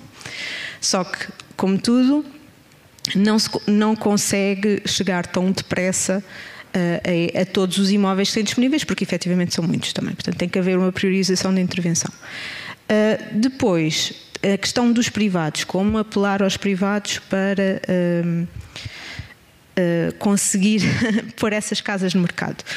Uma das, uma das propostas que nós estamos agora a falar, um, que a nível do livro, o grupo que, que discute questões da habitação tem estado a falar, é, por exemplo, diminuir o tempo que aquelas empresas uh, que, que, fazem reabilitação para venda podem ter as casas paradas. Neste momento podem ter três anos sem pagar, e mim é reduzir esse tempo, por exemplo. Efetivamente, outra questão pode ser às vezes é, é pouco, mas é mais um passo para uh, que, isso, que essas casas vão mais depressa para o mercado. Uh, por, outro, é, por, outro lado, e agora a questão ideológica que se coloca mais no, na questão de, do arrendamento forçado. uh,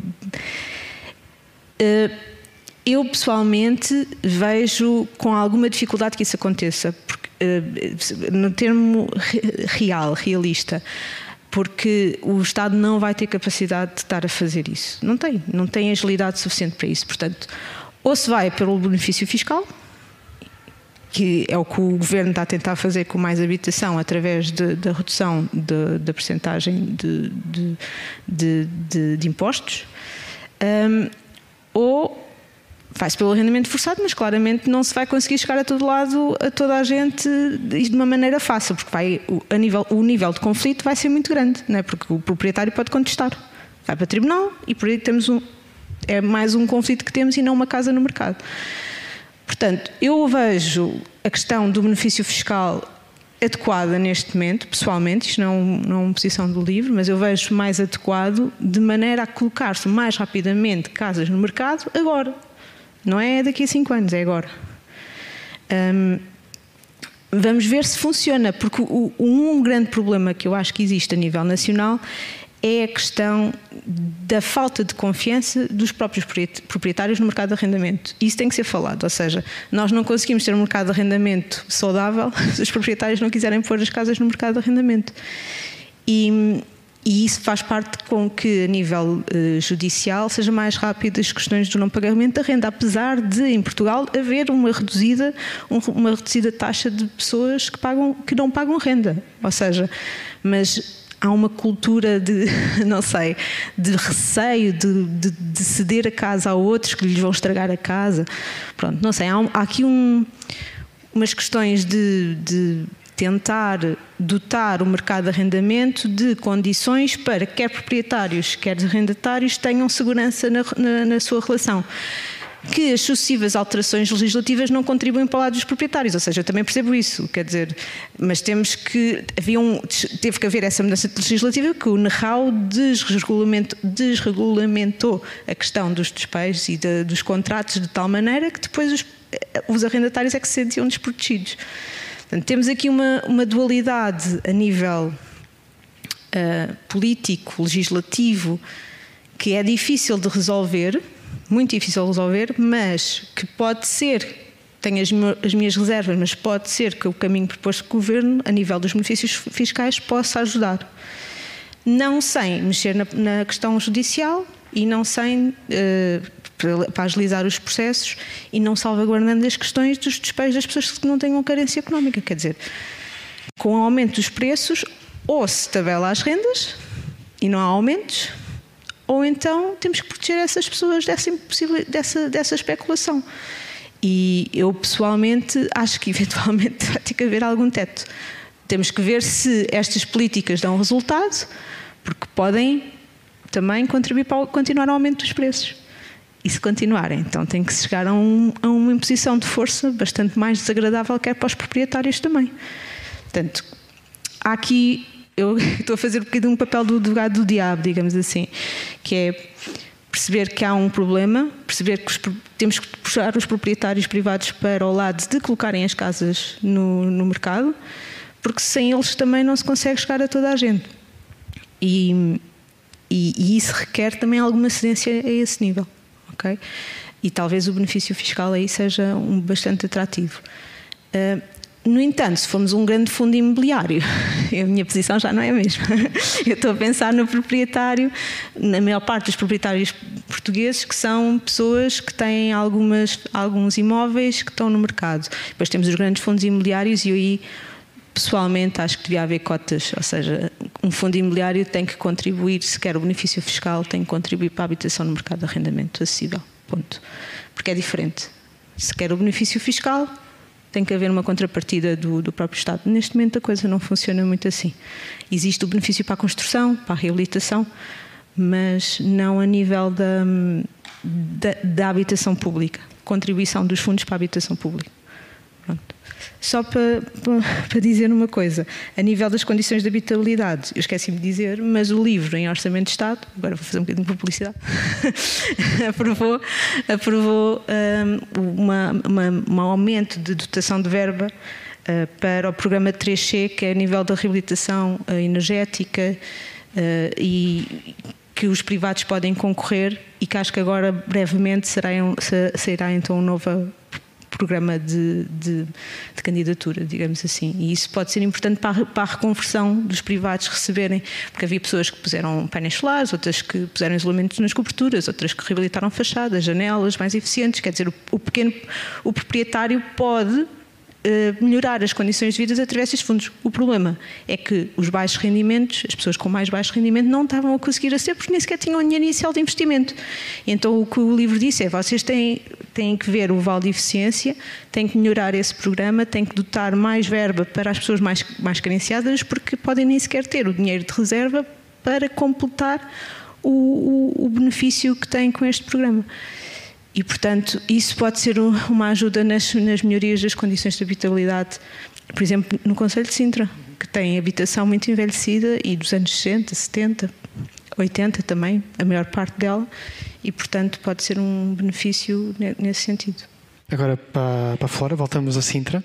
Uh, uh, as tuas experiências que trouxeste aqui uh, demonstraram bem a falta de capacidade do, do município de Sintra para, para responder a elas. E eu gostava de te perguntar, agora numa versão mais da associação, também não, não quero aqui, uh, que acho que estamos a pedir que fales mal da Câmara de Sintra, mas como é que foi o apoio que a própria Câmara deu a estas pessoas? Apesar de não ter uh, casas, se a Câmara teve a capacidade de, pelo menos, encaminhá-las para o, para o sítio correto ou, ou se ajudou de alguma forma?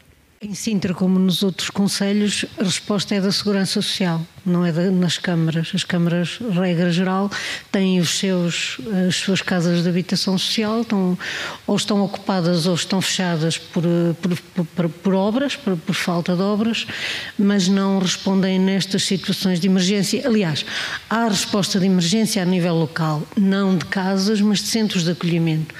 Há três centros de acolhimento no Conselho, uh, dois é para individuais, pessoas individuais, e, e um é para famílias e realmente, como devem calcular, estão sempre a abarrotar, não é? E, pronto, não há respostas para, para estas situações, para todas estas situações. acontece, aparecem e em muitas circunstâncias os centros de acolhimento têm sido uma resposta adequada para muitas pessoas. Só que o número de pessoas a precisarem de casa, a serem despejadas das casas e dos quartos é tão elevado que o Conselho não tem capacidade para responder, não está muito longe de ter essa capacidade para responder. Hum, não me lembro que, qual era a outra questão. Era esta questão? Era esta? Era esta questão, era essa. Eu perguntei-te se, como, é que o, como é que o município de Sintra uh, lida com estes casos. Exatamente, portanto, quem, quem, lida é a Segurança Social e depois a Câmara tem estas percentagens, portanto, tem, tem percentagens de resposta nos centros de acolhimento. Nenhum deles é da Câmara, mas, mas tem cotas para acolhimento uh, e é realmente insuficiente. Uh, há, há da, da, parte da Segurança Social. Uh, depois as respostas a nível nacional, como, como podem ver, as pessoas vão, vão se dirigindo cada vez para mais longe, porque as, as respostas que existem em Lisboa não esgotam rapidamente. E depois as respostas que acontecem a seguir, família por família, também não são, acabam por ir acontecendo, a pessoa acaba por eh, se eh, esgotar todas as possibilidades e, portanto, ou arranja um quarto e mete a família toda lá, ou, ou, ou, então eh, ou então arranja um quarto e mete a família toda lá que na prática é o que está a acontecer porque não é possível pelos valores que as pessoas ganham hoje uh, alugarem as poucas casas que há de oferta no Conselho e não só no Conselho. Hoje, há bocadinho já, já referi qual, qual, é a capacidade, qual é hoje um, a capacidade para as pessoas poderem alugar um T2, têm que ganhar três vezes, três vezes mais do que o valor da renda, ou seja, a pessoa quando vai tentar alugar uma casa tem que provar que ganha aquele valor com IRS, com contrato de trabalho ou com declaração de identidade patronal. Uh, se não tiver essas provas, não consegue alugar. E por isso vemos hoje muitas famílias a viverem em, numa casa, não é? É, é até um, indigno que as pessoas se tenham revoltado contra os imigrantes perante os acontecimentos de Lisboa, quando aquele prédio, uh, portanto, sofreu o incêndio e depois as pessoas na rua, os, uh, queixavam-se dos imigrantes, que eram os imigrantes que estavam a gerar a especulação imobiliária e o aumento dos preços de renda. Isto é ver o filme completamente ao contrário. Os imigrantes não têm alternativa. Alugam um beliche por 250 euros. Um beliche num quarto com imensas pessoas. Portanto, não estamos a falar uh, de, de, vidas fáceis. Uh, portanto, não é justo e é, e é provocatório para os imigrantes eh, e para nós próprios, não é? A nossa inteligência, já agora, uh, acusar os imigrantes de serem responsáveis por isso. A situação é dramática, é muito preocupante, porque as pessoas precisam de ter capacidade para viver, não é? E uma casa onde, num quarto onde vivem seis ou sete pessoas, a quantidade de beliches que lá cabem, uh, não tem seguramente qualidade de vida. É? As pessoas não têm privacidade, não têm qualidade de vida. E depois ainda há aquelas situações da cama quente, em que uns dormem de dia e outros dormem de noite. Portanto, estamos a falar de um quadro demasiado uh, preocupante, uh, grave, para ficarmos impacientes e, ficar, e ficarmos impacientes, não, ficarmos impávidos e serenos à espera, a deixar que as coisas aconteçam. É preciso medidas urgentes, urgentes, porque as pessoas têm direito à habitação, sejam imigrantes, sejam portuguesas, e, e têm que ser encontradas soluções pelo governo e pelas autarquias. Têm que ser encontradas soluções. Esta é a prioridade das prioridades no momento, é a habitação. Uh, já são 5 da tarde. Uh, eu sei que tinha, tinhas de sair, quando, quando puder, quando quiseres, não te, não te preocupes, só sair. Uh, não te, não te preocupes, não te queremos atrasar. Uh, agradecemos-te imenso a sua participação. Obrigado. Depois para a próxima. Depois estás, estás convidada. Nada.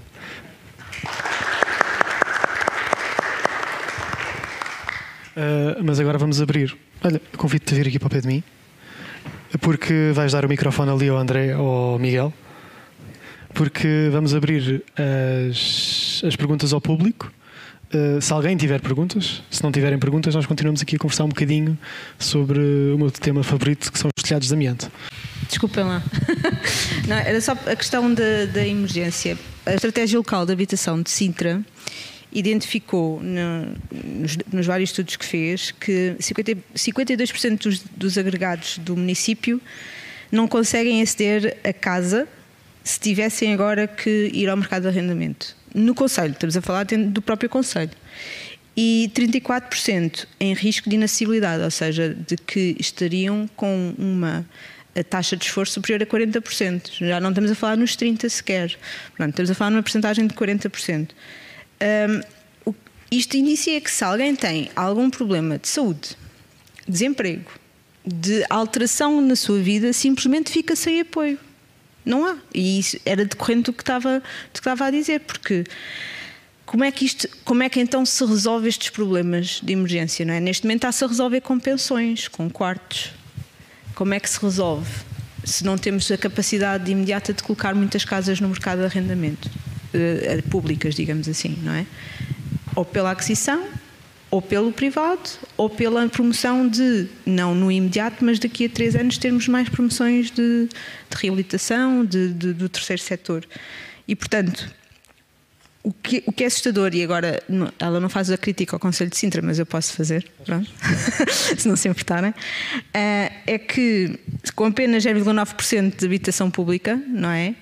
Eh, e com esta oportunidade de, de financiamento que agora existe o PRR, o, o, o próprio município, se calhar, está a ir à questão da emergência e está a acolher esta questão da emergência, mas não, muitas destas pessoas depois podem, mesmo uh, classe média, pode não ficar nas, nas, condições de elegibilidade se for uma, uma, questão de emergência, porque se tiver capacidade económica já não entra nessas, nessas, nesses critérios de elegibilidade.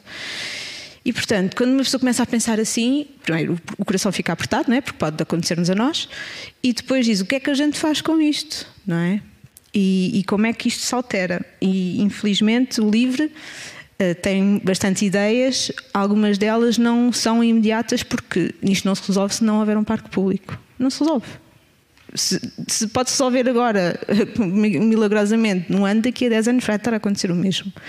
E, portanto, Uh, isto é só para, para dizer, tem que haver uma política estruturada, contínua e continuada no tempo de uh, habitação pública. Não tem que ser nova habitação, construção nova. Pode ser reabilitação, pode ser demolir uma coisa que não está bem fazer de novo melhor não tem que ser a expansão, como agora, com a questão que estava a falar da desregulamentação, do, de ampliação novamente para as periferias, porque é o que a construção civil quer. Atenção, isso é o que eles querem. Eles querem construir mais, mais barato, em terrenos mais baratos, para conseguirem preços acessíveis. É, é isso que eles nos estão a, tentar, estão a tentar vender. E o governo está a ir um bocadinho atrás. Portanto, este é o alerta também que eu queria deixar, deixar feito. Pronto, não sei se fiz a crítica. Fizeste uma excelente crítica.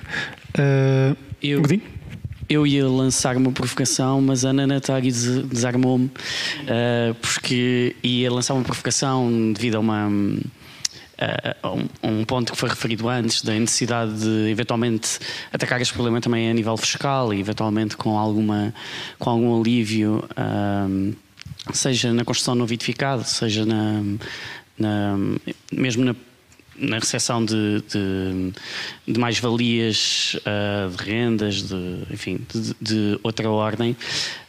Um, e a lançar uma provocação no sentido de: bom, esse já é o caminho do atual governo, que, que, propôs a redução de 28% para 25% dos rendimentos de origem predial, e é também o caminho traçado por qualquer neoliberal. E a questão era qual era, de facto, a mensagem política que o livro queria deixar e que o grupo de contacto queria deixar, e acabámos de ouvir qual é que é. É, é o investimento na, na habitação pública. De facto, Portugal temos apenas 2%. Aqui o Conselho de Sintra é uma tragédia com 0,8% ou 0,9%. 0,9%. 0,9%. Uh, e, portanto, enfim, desarmou-me, já, já respondeu à minha questão. Uh, porque, de facto, os rendimentos da origem predial criam também um problema de iniquidade fiscal. Uh, alguém que tenha dois imóveis em Lisboa e cobre uh, 5 mil euros de renda, que não é sequer impensável por, esses dois imóveis, está a pagar 25% sobre, esses, sobre essa renda mensal. Alguém que chega ao topo da carreira com professor catedrático, enfim, talvez chegue a esses valores, 5 mil euros mensais, está a pagar quase 50%. E há aqui um rendimento passivo tributado de uma forma, um rendimento do trabalho tributado de outra, e há problemas de equidade fiscal que temos também de endereçar dentro do livro. Mas pronto, uh, uh, acabou por ser mais um comentário do que, do que outra coisa. Muito bem. Uh, o, o Alberto. Olá, boa tarde. Um, eu tinha aqui várias, várias situações. Eu um, sou, recente, semi, semi, sou recentemente semi-residente aqui no, no, município de Sintra, mas e portanto tenho uma, uma visão um bocadinho diferente aqui da. Queria trazer uma visão mais alargada. Portanto, tenho estado também na, no município das Caldas da Rainha e, um, e ali na zona do Oeste posso dizer que não existe mesmo aqui vai-se arranjando uns quartos e não sei o quê. Lá não existe. Ou seja, por exemplo, uma pessoa amiga agora queria, queria teve uma oportunidade de emprego, imigrante, teve uma oportunidade de emprego uh, na Serra del Rei, não há na Serra del Rei, não há em Peniche, não há nas Caldas. Portanto, não há. Ele não pode aproveitar certo? Portanto, quando às vezes falamos de Lisboa e dos arredores, isto, isto, é para o país. Nas Caldas da Rainha, uma família que queira um T3 ou um T2 que seja, não há para arrendar, não há. Ok? É zero. Ah, pronto, portanto, isto era uma, uma questão. Ah, depois, eu acho que os benefícios fiscais são interessantes e importantes, mas não chega. Eu acho que tem que alguém que tenha casas devolutas e que tenha a capacidade de as ter uh, e casas minimamente em condições tem que ser taxado. É, é o livre arbítrio da pessoa arrendar ou não arrendar.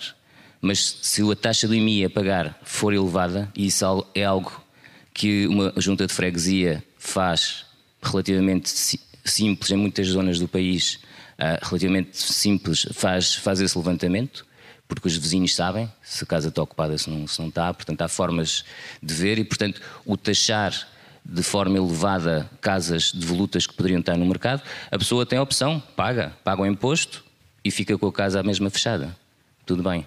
Agora, se pode, é um desincentivo, de facto, passa a ter ali um custo. Pronto, isso é outra coisa que se calhar poderíamos também ver.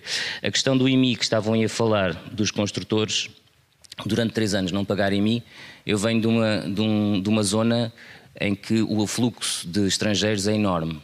E ele disse: Ah, pois, também estão a licenciar tudo porque vão ganhar com o IMI. Não, não ganham. Os estrangeiros que, que construíram as casas novas, e estamos a falar de casas cada casinha daquelas é capaz de ser casas de valor de um milhão de euros por aí, ou mais, uh, durante três anos também não pagam mim e entretanto vendem ou pronto, que vai passando e portanto há uma especulação enorme que o próprio município também uh, acaba por estar três anos sem, sem ter qualquer rendimento, mesmo em zonas uh, em que vêm os, os, grandes afluxos. Estas remodelações que foram feitas em Lisboa e a história dos vistos gold, durante três anos este pessoal não paga IMI.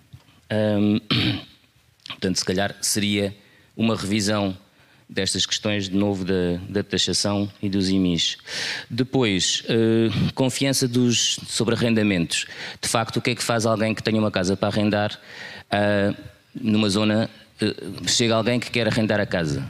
Se não houver nenhuma garantia, e esta questão dos três meses, ou de se ver de facto o rendimento das pessoas, é uma defesa para quem vai arrendar a casa, obviamente, porque senão a pessoa fica lá e aquilo que se pode fazer se a pessoa deixar de pagar uh, é pouco, não é? A pessoa pode, uh, quer dizer, primeiro que o processo se desenvolva, demora carradas de tempo. Portanto, ok, tem que se pensar se isto é.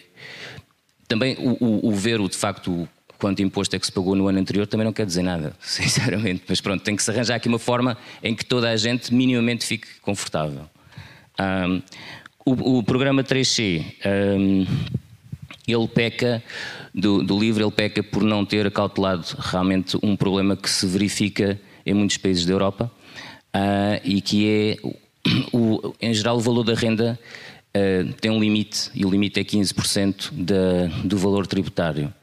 Uh, ao fazer obras e ao chamar a seguir a autoridade tributária, o valor tributário da casa aumenta. Portanto, se bem que o senhorio, por um lado, não pode aumentar muito a renda, por outro lado, pode, porque tem o limite dos, dos tais 15%. E, portanto, podemos estar a incentivar uh, obras onde atualmente vive uma, uma família que realmente tem falta de conforto energético, mas é feita a obra, a renda aumenta e a família que tinha desconforto energético tem que sair para ir para o outro lado com o mesmo desconforto energético. Entretanto, o senhorio pode arrendar a casa a um valor mais, mais elevado.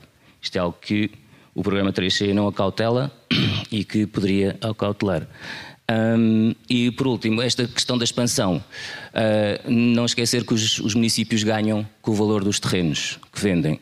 Há municípios que já não têm terrenos para vender e, portanto, estas revisões dos PDMs, por um lado, vêm com pressão dos construtores, mas por outro lado, vêm do próprio município, que em muitos municípios do país, temos 300 e tal, um, ganham de facto o, o, o maior rendimento acaba por ser a venda dos terrenos. Portanto, são aspectos que eu gostava de trazer para a discussão. Obrigado. Desculpem que me alonguei.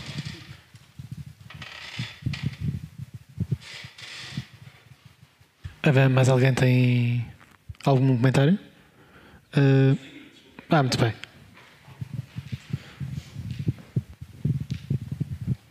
É uma pergunta muito rápida, que é para perceber qual é que é a vossa posição, sobretudo sobre um, a medida do mais habitação que facilita os licenciamentos para construção. Um, tinha curiosidade para perceber, uh, saber melhor, falarem um pouco sobre isso, se em Sintra isso poderia, poderia ser bom, se isso é mau, porque é que é mau, enfim, por aí fora. Se calhar podemos começar ao contrário, começamos com a questão do André que eu vou passar aos arquitetos, eh, e depois uh, respondemos ao Alberto e depois ao, João. Pareces bem? Uh, como já não falas há algum tempo, se calhar eu dou-te dou a palavra. Uh, não apontei tudo, mas acho que já respondi mais ou menos à questão da flexibilização do licenciamento. Um, eu acho que seria possível num contexto em que a legislação e a regulamentação uh, relativa à habitação está de tal modo sistematizada que já é fruto de um programa simplex. Ou seja, estamos a tentar começar pelo fim. Primeiro retiramos a burocracia e depois, num futuro risonho, vamos criar uh, o regulamento, um regeu, peço desculpa, é o jargão da.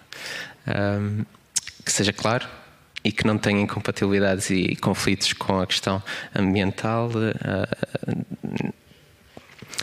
municipal. Uh, temos tantas leis de regulamentação que, neste momento, retirar sobre as câmaras o papel praticamente da, da construção do território e passar apenas para a fiscalização, acho que pode ser mau.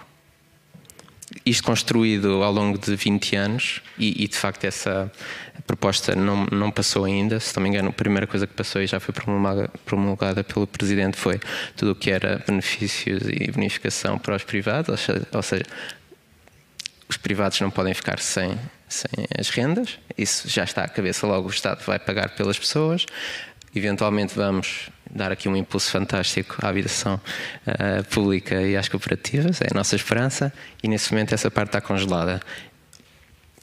Pessoalmente, até como, como arquiteto, acho que é possível daqui a bastantes anos em que já haja uma construção sustentada daquilo que é o papel dos projetistas e a sua responsabilidade, uh, e não agora sair, cair-nos no fundo da bomba no colo.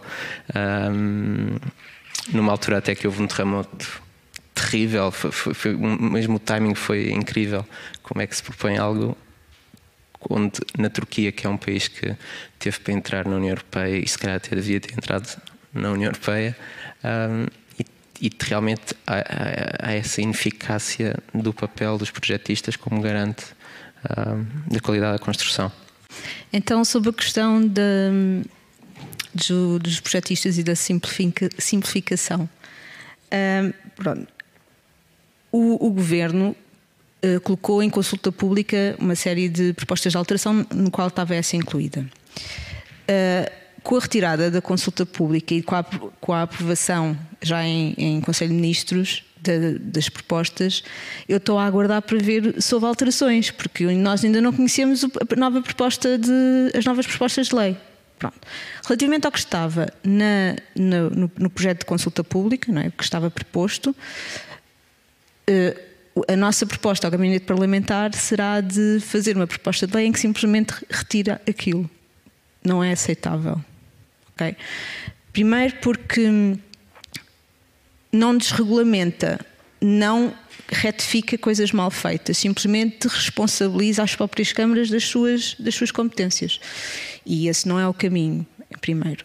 O que, o, o, há uma questão que é exigida desde há muito tempo por, pelas ordens profissionais, pelos próprios construtores, os agentes, os construtores imobiliários, que é tem que haver uma simplificação da legislação ao nível da construção, porque não há quem se entenda neste momento. Porque, às vezes os, as propostas, as leis vão umas contra as outras, a acústica vai contra, vai contra a térmica.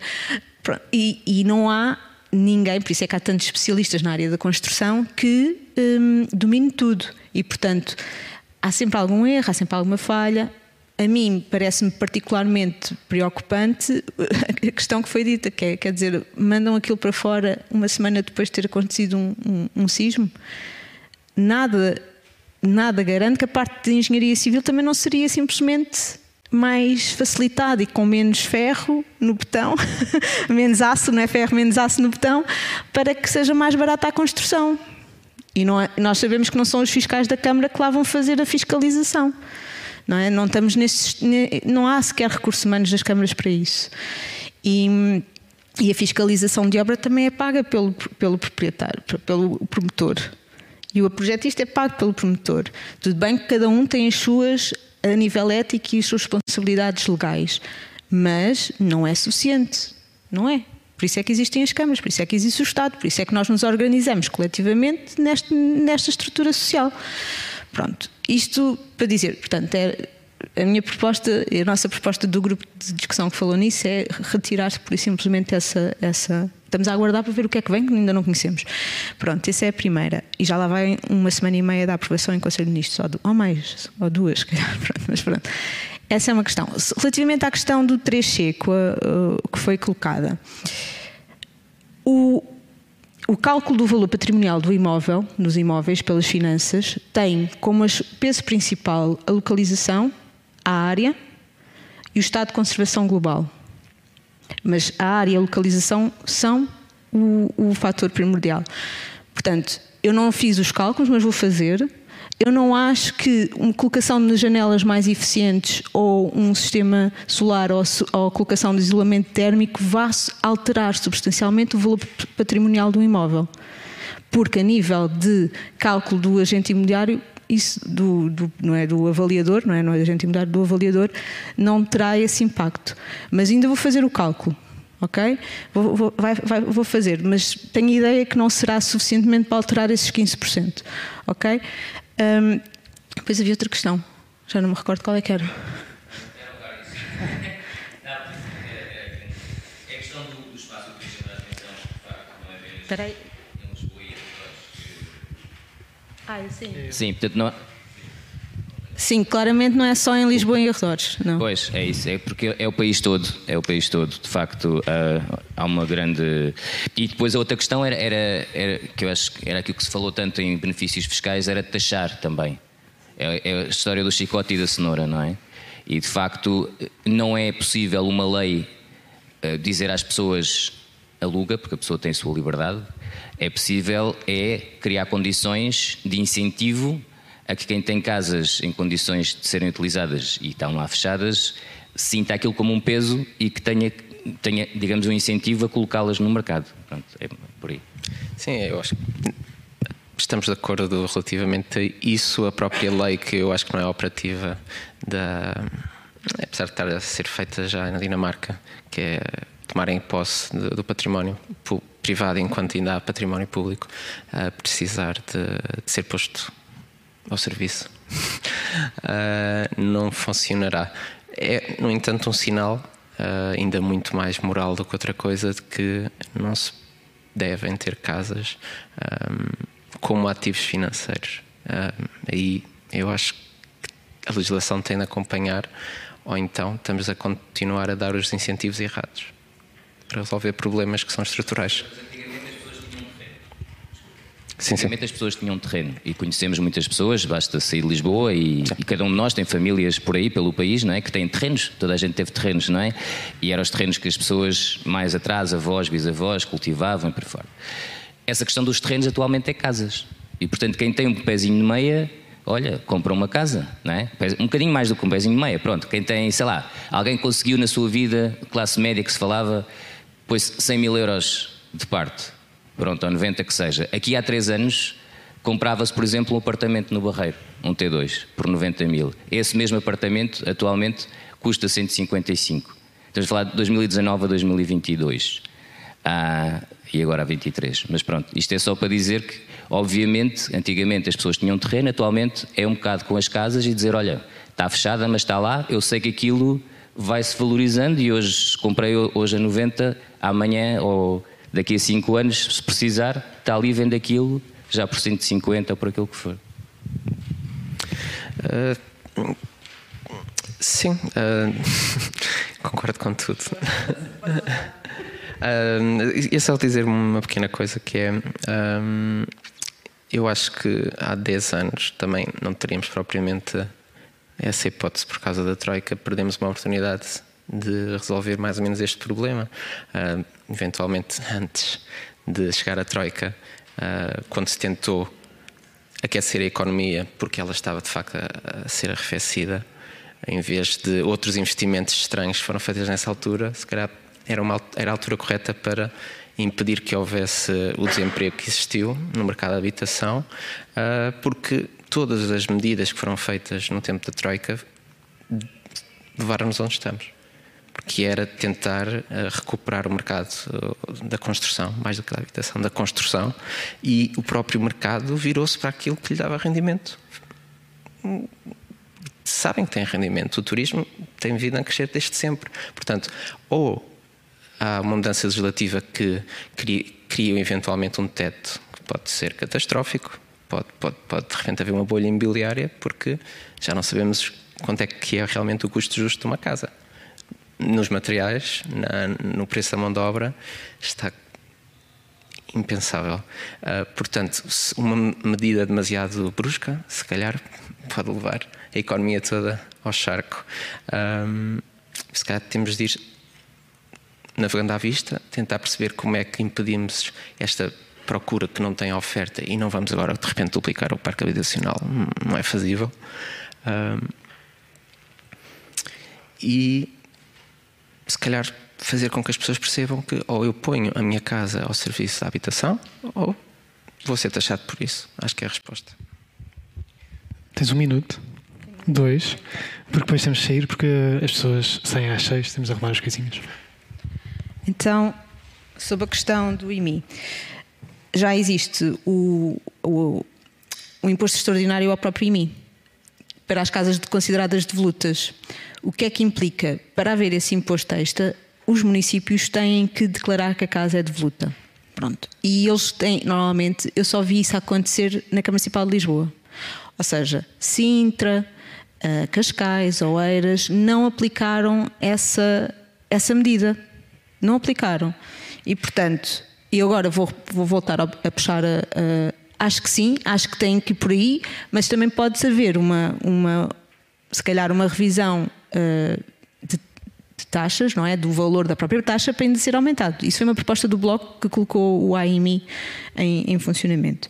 O que é certo é que não é, muito, não é muito utilizado por parte das câmaras. Mas, por exemplo, aqui em Sintra, 9% dos alojamentos clássicos estão vagos. Isto dados do censos, ok? Não, portanto, não sei exatamente como é que agora, mas houve uma redução desde 2000 do, do censo anterior, 2011 para agora, em menos 26% de, de imóveis vagos. Portanto, houve um, um, um reabilitar de, das próprias casas, uma, uma pô-las ao uso, só que é insuficiente para, para, toda a mobilidade habitacional que existe neste momento, das pessoas que saem de, de, de, Lisboa para, para, para, as periferias, para os municípios vizinhos. Portanto, é completamente insuficiente. Se calhar, tem que começar por aí. Ver se estes 9% vão para o mercado. E assim, em vez de terem um mercado de 25% de parque habitacional em arrendamento, se calhar iam ter quase 30%. Não, ultrapassavam os 30%, que era, era mais quase 10%, e chegavam aos 35%, que é o objetivo que a Câmara tem para daqui a 10 anos. E, portanto, se calhar tem a começar a fazer isso agora.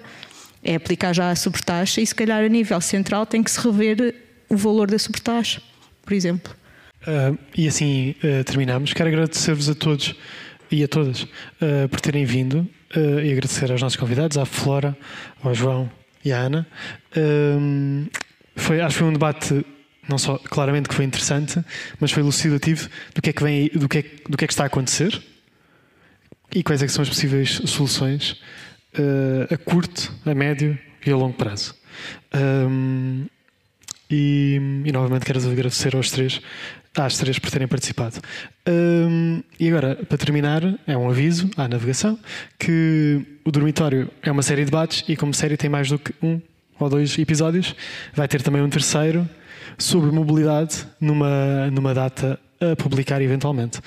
Uh, novamente quero agradecer-vos a todos e obrigado por terem visto este episódio do Dormitório. E eventualmente no Apple Podcast. Já está, já está. Já está também no Apple Podcast.